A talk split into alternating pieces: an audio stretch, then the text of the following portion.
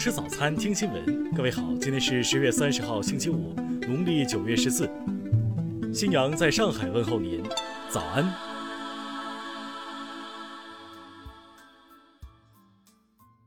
首先来关注头条消息，美方称有八人因参与中国猎狐行动被起诉，并称猎狐行动是非法的，已有五人于周三被捕。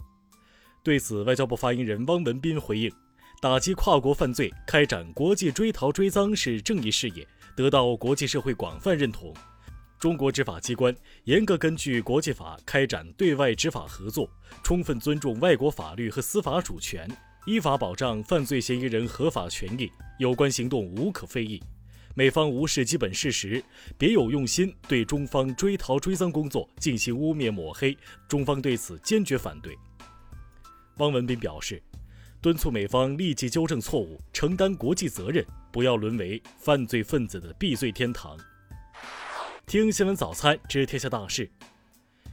对加拿大军舰高调过航台湾海峡并采取挑衅性的行为，国防部新闻发言人吴谦表示，这是一种不友好的表示，已向加方提出严正交涉。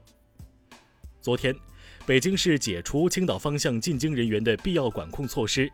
从今天起，恢复韩国首尔至北京直航航班。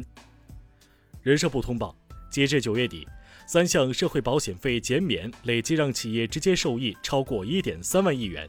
养老保险方面，绝大部分省份保发放没有任何问题，个别困难省份在中央的帮助下也能够确保发放。近期，有全国人大代表建议增设大中小学春秋假期，教育部公开答复中表示。可由各地高等学校结合实际做出具体安排。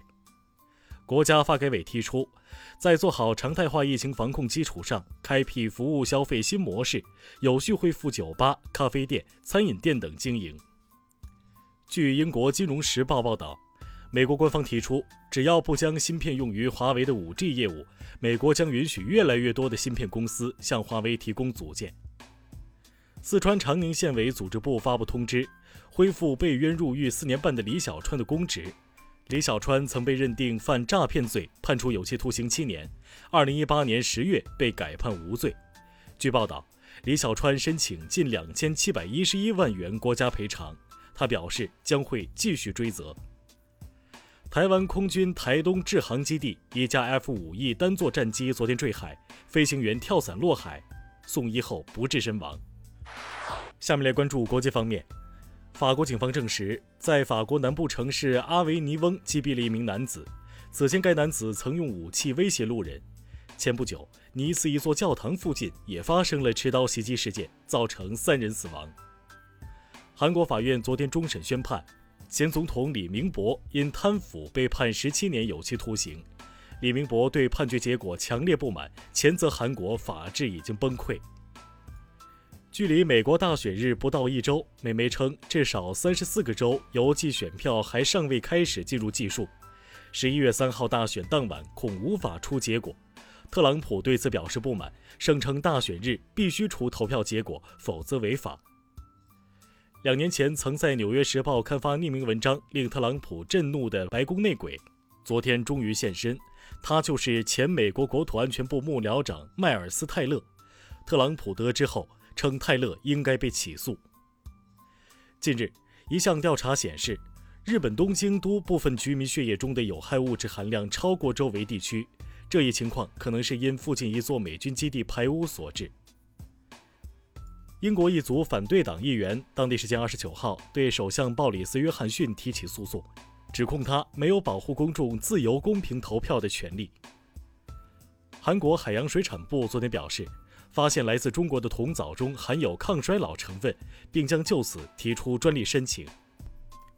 国际机场理事会欧洲分会表示，由于疫情导致航空旅行急剧减少，欧洲七百四十个商业机场当中，预计会有一百九十三个面临破产风险。下面来关注社会民生。昨天是第十五个世界卒中日，脑卒中又称中风，在中国发病平均年龄为六十六岁。其中百分之二十的患者小于四十五岁，且呈现年轻化趋势。近日，内蒙古乌海市一女子手机遗失，因内存不雅照片而遭到敲诈勒索。警方接到报警后，将嫌疑人杨某抓获。广州一老人将房产以亿元价格卖给了孙子，被老伴告上法庭。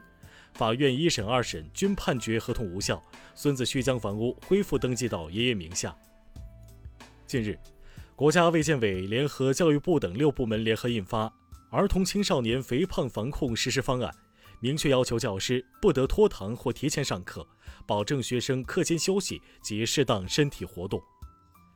太原市日前出台新规，明确今后中小学要控制书面作业总量，全市小学实行每周一日无作业制度。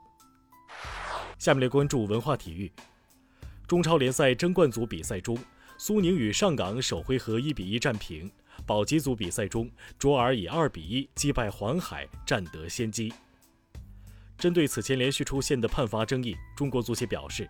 裁判工作的确有待改进，未来将建立裁判工作对外发布机制。CBA 联赛第六轮，广东以一百一十九比一百零五战胜上海，收获五连胜。第二十八届华鼎奖在洛杉矶总部揭晓，中国影片《流浪地球》击败《小丑》《寄生虫》等强劲对手，摘得最佳影片。以上就是今天新闻早餐的全部内容。如果您觉得节目不错，请点击再看按钮。咱们明天不见不散。